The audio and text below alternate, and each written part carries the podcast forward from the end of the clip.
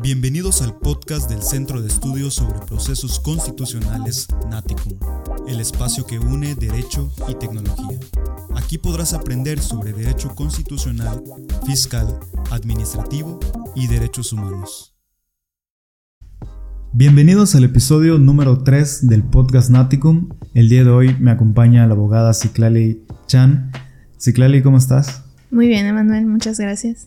Un honor tenerte aquí. Vamos a hablar en, esta ocasión de un amparo en revisión del 323 diagonal 2014 que en sentidos amplios abarca sobre lo que es la parte de legitimación y la parte del derecho a la educación, que es el tema central de este episodio. Claro que sí, Manuel. Bueno, pues Justamente, y como ya lo mencionaste, vamos a estar hablando del amparo en revisión 323-2014. Eh, me gustaría comenzar hablando un poquito sobre los antecedentes de, de, este amparo en revisión y pues bueno, tenemos que asociaciones civiles constituidas para promover, impulsar, estudiar, coordinar y defender los derechos humanos y en especial el derecho a la educación y a la adecuada prestación de estos servicios públicos educativos eh, solicitaron un amparo, eh, pues obviamente solicitando la protección de la justicia federal. En ese sentido, las autoridades que se señalaron como responsables, pues eh, podemos encontrar entre ellas la Cámara de Diputados, el Congreso de la Unión, así como al Auditor Superior de la Federación también al secretario de Hacienda y Crédito Público, como eh, pues otras, otras autoridades, pero pues estas son las principales señaladas. Claro, en el presente asunto, como bien dices, están las asociaciones civiles como la parte quejosa y las autoridades demandadas, que es la Cámara de Diputados del Congreso de la Unión.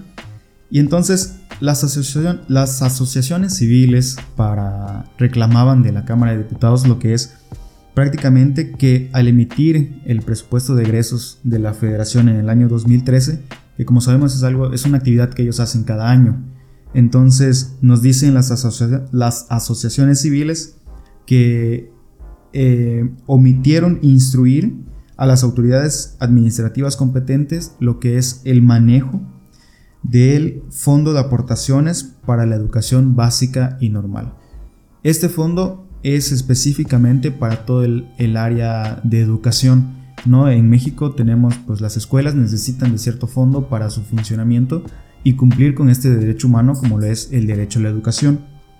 Y es lo que se le reclamaba justamente al legislativo, mientras que al auditor superior de la federación lo que se le reclamaba era la omisión, es decir, el no hacer de promover ante las instancias federales competentes las responsabilidades administrativas y penales. ¿Por qué? Porque cuando se hizo la fiscalización en este año, se notaron ciertas incongruencias en el manejo de este fondo. Entonces, eso es lo que se le reclamaba al auditor de por qué no entonces fincaste responsabilidades, ya sean administrativas o penales. Y por último, pues tenemos al, al secretario de Hacienda, que se le reclamaba prácticamente lo que es la distribución de las dependencias federales y de las entidades federativas en ese mismo año, debido a que esta autoridad, el secretario de Hacienda y Crédito Público, no vigiló que justamente los recursos de ese fondo se destinaran para lo que estaba pues predicho, ¿no? Y es lo que se le reclamaban a estas tres autoridades en específico. Claro que sí. Bueno, pues continuando con, la línea que acabas de dejar, justamente los preceptos constitucionales que la parte quejosa alegó como violados, entre ellos encontramos los artículos tercero, fracción octava, 31, fracción cuarta, y este, pues como sabemos, referente a la parte de las contribuciones, así como diversos preceptos relacionados con el derecho humano a la educación, previstos en la Constitución Política de los Estados Unidos Mexicanos, así como también en la Declaración Universal de los Derechos Humanos y también en el Pacto Internacional de Derechos Económicos, Sociales y Culturales, entre otros. Y pues bueno, continuando con, con el asunto, ¿qué fue lo que sucedió en esta demanda?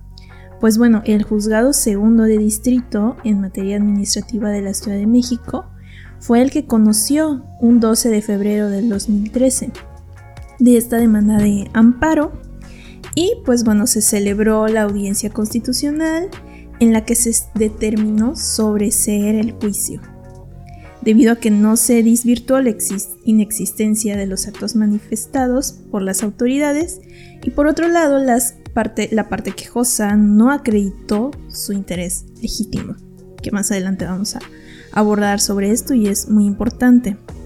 Y bueno, eh, la parte quejosa ante esto interpuso el recurso de revisión, del cual conoció el 17 Tribunal Colegiado en materia administrativa del primer circuito. Y pues por su parte las autoridades demandadas interpusieron sus recursos de revisión, de revisión adhesiva, en el que pues se desechó en la Cámara de Diputados y justamente por considerarse extemporánea. Ok. Y entonces, este, ya este asunto, como bien lo dices, pues llega a lo que es la Corte, ¿no? Entonces, en la Corte lo que pasa es que se da esta facultad de atracción con lo que podemos ver en la ley de amparo en el artículo 40 y se decide, se admite a trámite, se determina entonces que para el, abocamiento del asunto le corresponde al ministro Jorge Mario Pardo Rebolledo. Entonces, ahora bien, hablamos del interés legítimo, sabemos que existe un interés simple, un interés eh, jurídico y un interés legítimo. La manera en cómo podemos determinar o cómo podemos resolver este asunto es primero saber si existe realmente o no un interés legítimo de las asociaciones civiles.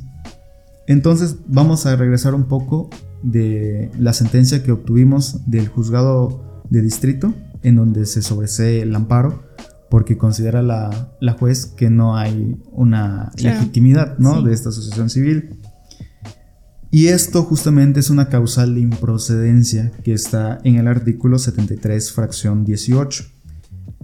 Y en relación con el diverso 107, fracción 1 de nuestra Constitución, que nos dice, bueno, para tramitar el juicio de amparo tiene que ser a instancia de parte agraviada, tiene que ser titular de un derecho, la afectación tiene que ser de manera directa, pero también esa misma fracción nos establece que puede proceder en virtud de la especial situación frente al ordenamiento jurídico que es justamente lo que pasó con estas asociaciones civiles, que más adelante vamos a llegar a esta conclusión. Claro. Entonces, el órgano jurisdiccional del juzgado de distrito dijo no, la, la asociación civil no tiene ninguna legitimidad procesal, no puede promover una demanda de amparo, ¿no? Sí, sí, entiendo. Bueno, pues en ese sentido, Manuel, para permitirte continuar y planteando una duda que creo que pues hasta este punto del diálogo nos surgirá a varios, ¿no? Entonces, ¿qué pasa? ¿Las asociaciones civiles tienen un interés legítimo? Bien, yo creo que primero vamos a analizar entonces qué es el interés legítimo. Y en la sentencia nos dice claramente, eh, el ministro nos dice, que el interés legítimo es un interés personal, es un interés cualificado, actual, real y jurídicamente relevante, que de prosperar la acción se traduzca en un beneficio jurídico a favor del quejoso. Es decir, que para acreditar este interés legítimo, la afectación tiene que ser directamente a mí como persona y tiene que ser actual. Entonces, ¿Qué fue lo que pasó? Las, asociaciones civiles tienen este interés legítimo. Pues debido a este asunto, la Corte dice, bueno, entonces lo que era necesario analizar era una, un análisis integral del asunto. Es decir, tengo la naturaleza de lo que es el derecho humano a la educación, analizar su naturaleza, eh, analizar también la vinculación con el objeto social de la asociación y además tener representada la pretensión para acudir al amparo y no de forma aislada. Es decir, no puedo analizar por una parte si la naturaleza del derecho, por otra parte la vinculación del objeto social y por otra la pretensión. No, sino que todo esto tiene que ser junto, tiene que ser de manera integral para lograr analizar correctamente el asunto, ¿no? Entonces, como les hablaba hace, hace unos momentos, el artículo 107 en su fracción 1 nos habla de, de esta distinción que se hace para el interés legítimo. Entonces se divide en dos, en dos supuestos. Como ya les decía, ser titular de un derecho jurídicamente reconocido a su favor y ser titular de un interés jurídicamente reconocido a su favor en la Constitución que por encontrarse ubicado en una situación especial frente al ordenamiento jurídico sufre una afectación. Es decir, estas asociaciones civiles, al estar constituidas, como decías al principio, para promover, para defender los derechos humanos y en especial el, el derecho a la educación, podríamos deducir entonces que tiene este interés legítimo. Y esto fue prácticamente el análisis que, que empezó a hacer la Corte, porque la asociación civil tenía una especial situación frente al ordenamiento jurídico. Es decir, tal vez no tenía una afectación directa como podría ser, no sé, un estudiante, ¿no? Que tiene una afectación directa y es muy sencillo determinar el interés jurídico y legítimo. La asociación civil no, pero esto ya, lo vamos a ver más adelante, que por medio de su acta constitutiva y su objeto social, pudimos entender entonces por qué se daba esta legitimación. Claro, de acuerdo. Bueno, justamente y continuando con lo que estás diciendo, eh, ¿qué fue lo que, lo que determinó la primera sala en este asunto? Pues bueno, que la juez de distrito debió realizar un estudio íntegro, como bien decías, de la naturaleza del derecho. Y aquí juega un papel importantísimo el objeto social de la asociación y la afectación que se alega en cuanto a este. Eh, pues bueno, al no haberse hecho así, eh, la Suprema Corte determinó que una de las principales notas distintivas de interés legítimo es la existencia de un vínculo entre ciertos derechos fundamentales y una persona que comparece en el proceso. No, hablando de este interés como bien has mencionado, como un requisito de procedibilidad en el juicio y pues por ello se revocó la sentencia recurrida y se realizó el estudio que omitió la parte juzgadora. Claro, porque la juzgadora de distrito hizo un análisis muy, muy breve, es decir, determinó que la asociación civil no tenía este interés legítimo. Y como bien dices, eh, probar este interés es, es un recurso, es, es una parte del proceso que se tiene que acreditar para que podamos promover. Un requisito muy, muy importante ¿no? dentro de la legislación de amparo, como antes mencionabas. Y pues bueno, abonando un poco más dentro de lo que significa el derecho a la educación. Eh, ¿Qué es este derecho a la educación? ¿En dónde está regulado? ¿Qué, ¿Qué se ha dicho al respecto constitucionalmente y tal vez en algún tratado internacional? Sí, bien. Este derecho es primero un derecho humano. Entonces se encuentra en la primera parte de nuestra constitución, específicamente en el artículo tercero. Ahí tenemos que todos tenemos el derecho a la educación. Pero bueno, ¿qué es el derecho a la educación? El derecho a la educación es un derecho social, es decir, le pertenece a la sociedad, ¿no? a todo ser humano. Pero además es una prerrogativa que tiene todo ser humano a recibir la información, la instrucción, la capacitación, sobre todo para poder tener este desarrollo armónico con la sociedad y con todos lo que es su capacidad cognitiva, su capacidad intelectual, física y humana, a partir por supuesto de la adquisición de conocimientos que logren fomentar tanto, bueno, nos decía la sentencia del amor a la patria, nos decía la solidaridad, la independencia, la justicia, la paz, la democracia, es decir, esta convivencia en sociedad. Entonces, la importancia del derecho a la educación es justamente esta, y si nosotros analizamos, el Estado se forma pues de una sociedad y la sociedad a su vez se forma de individuos. De ahí la relevancia de este derecho humano, como lo es el derecho a la educación, y poder acceder no solo a planteles educativos que estén bien equipados, no solo a maestros que estén bien formados, sino también que las demás autoridades alrededor de este derecho, y no tanto de forma directa, cumplan con lo que dice la Constitución y cumplan con lo que dicen las demás leyes, ¿no? Claro, exactamente. Justamente lo que acabas de decir creo que es muy importante y podemos ligarlo con la finalidad de la educación, ¿no? Realmente, ¿qué es lo que buscamos cuando hablamos de educación? Y pues bueno, primeramente, lo que estamos buscando es el fortalecimiento del respeto a los derechos humanos y por supuesto, de las libertades fundamentales.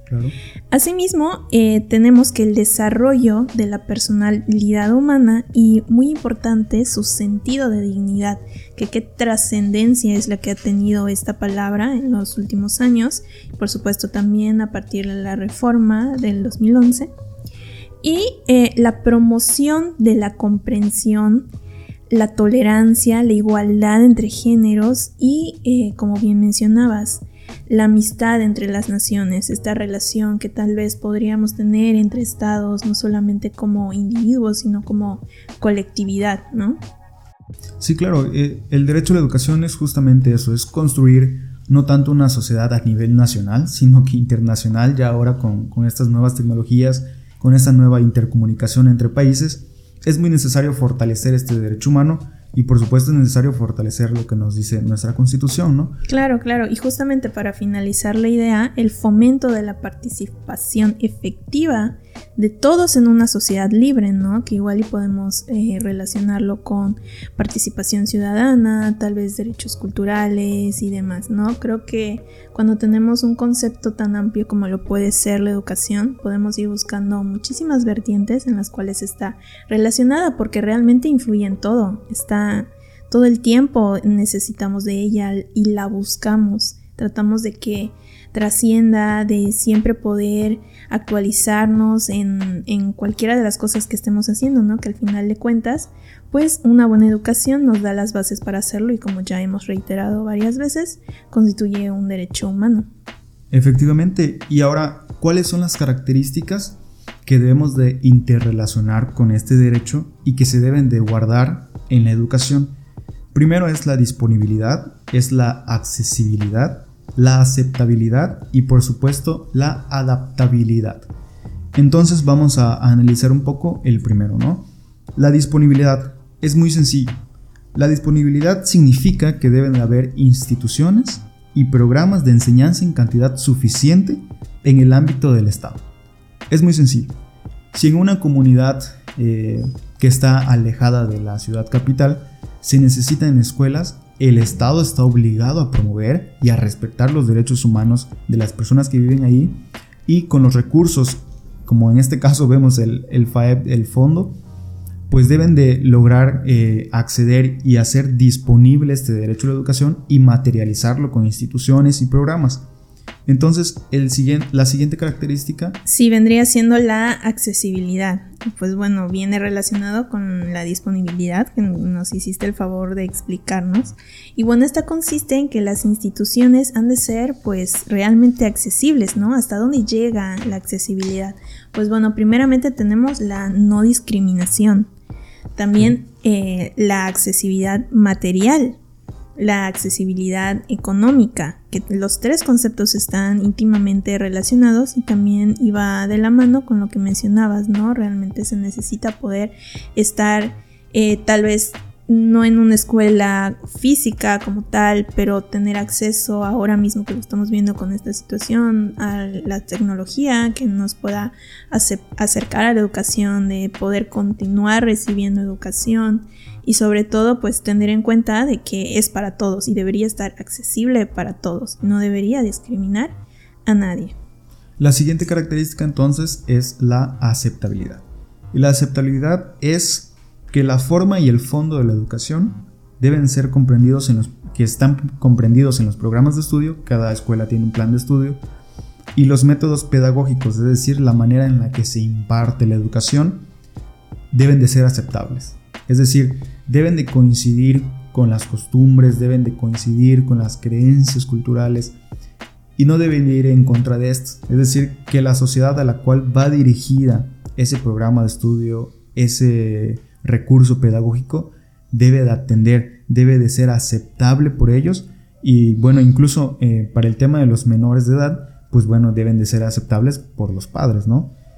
De acuerdo, bueno, justamente ahí cerrando estas características encontramos dentro de la última la adaptabilidad, que tiene mucha relación con la flexibilidad que debe tener la educación a con las necesidades sociales. Si hay algo que, todos sabemos de antemano es que vivimos en una asociación dinámica eh, de constante cambio. Todo el día estamos viendo eh, nuevas eh, premisas que nos obligan de cierta forma a adecuar nuestro comportamiento hacia las necesidades actuales. Y en ese sentido, la flexibilidad con la que debería contar la educación en observancia a los cambios que presenta la sociedad, pues debiera ser un factor importante de la misma.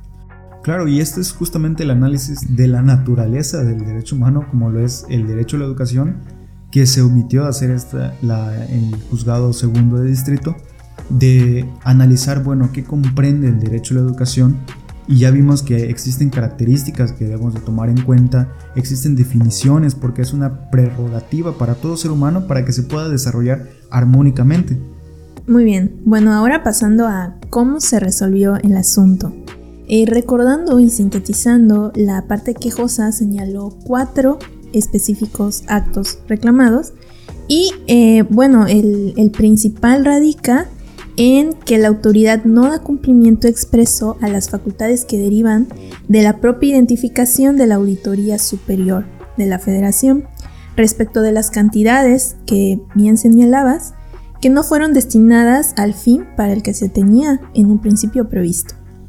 Claro, en la primera sala de la Suprema Corte eh, llega a esta conclusión en donde, como ya vimos, se acredita el interés legítimo de la asociación civil se acredita también que existe una vulneración a su esfera jurídica por su especial situación frente al ordenamiento jurídico y entonces determina que sí hay una obligación no solo constitucional sino también convencional del Estado. Para que para garantizar, cumplir y hacer efectivo este derecho humano como lo es el derecho humano eh, a la educación, ¿no? Entonces sí se determina la responsabilidad de la Auditoría Superior porque en su informe anual eh, se nota que hay irregularidades en el manejo de este fondo. Sí. Y la, y la Corte le dice, ah, pues determina las responsabilidades ya sean administrativas o penales de aquellos servidores públicos que hicieron tales actos para que se logre restituir ¿no? el daño que se le hizo a esta asociación, asociación civil que pues tenía en su objeto social promover y defender el derecho humano específicamente a la educación. De acuerdo, excelente Manuel. Y justo, bueno, para finalizar, y creo que hablo por ambos, es de reconocerse la labor que hacen las asociaciones civiles en el fomento y la promoción de los derechos humanos y en particular, en este singular caso, del derecho a la educación.